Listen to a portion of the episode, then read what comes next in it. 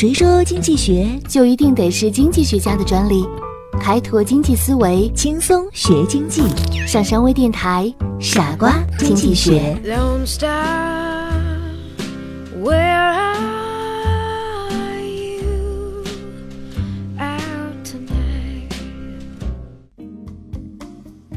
大家好，欢迎收听今天的傻瓜经济学，我是上山。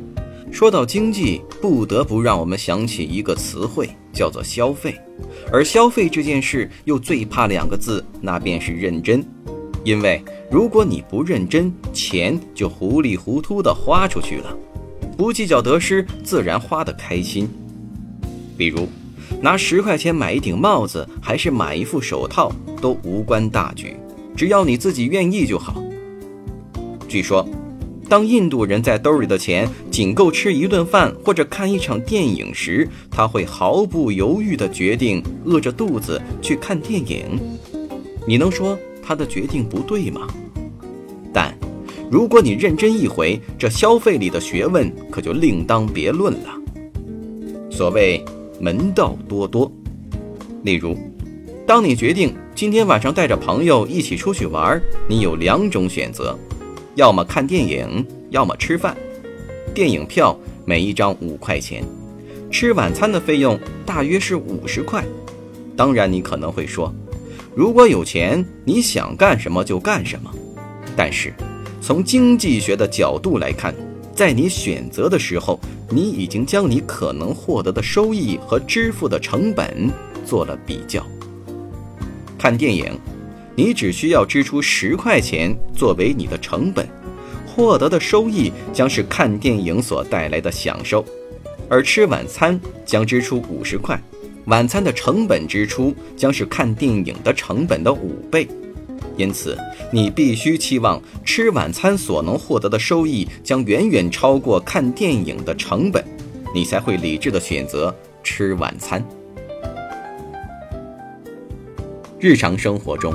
我们无时无刻的不在进行着成本与收益的比较，读书也罢，工作也好，都取决于行为者对其从成本收益角度进行的自我评估。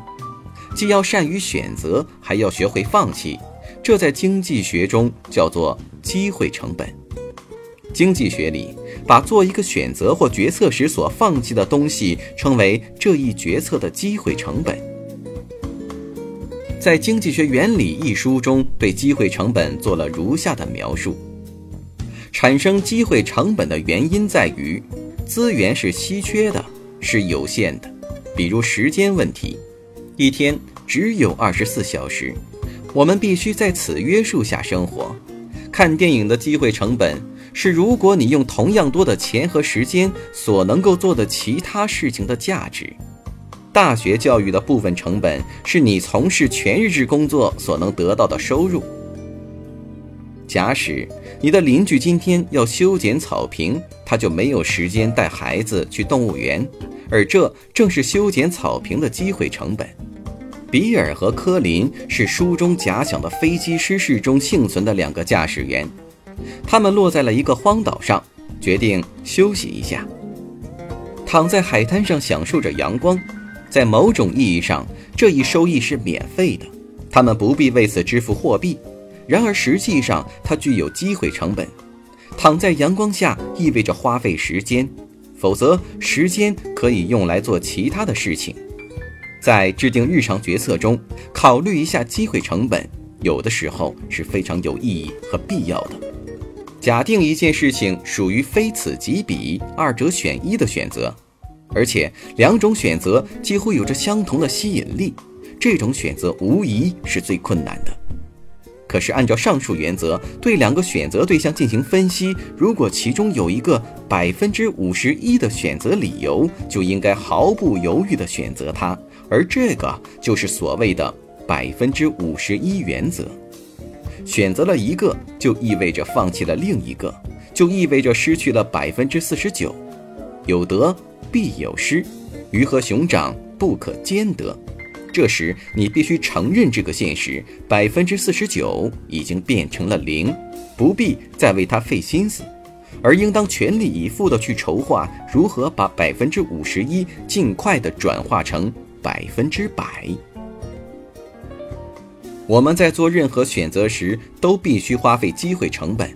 利用百分之五十一原则，也许可以使你获得的价值至少不低于机会成本的价值。在实际生活中所碰到的事情，往往是非常复杂或者说是模糊的，而且通常不可能用准确的数字来表示。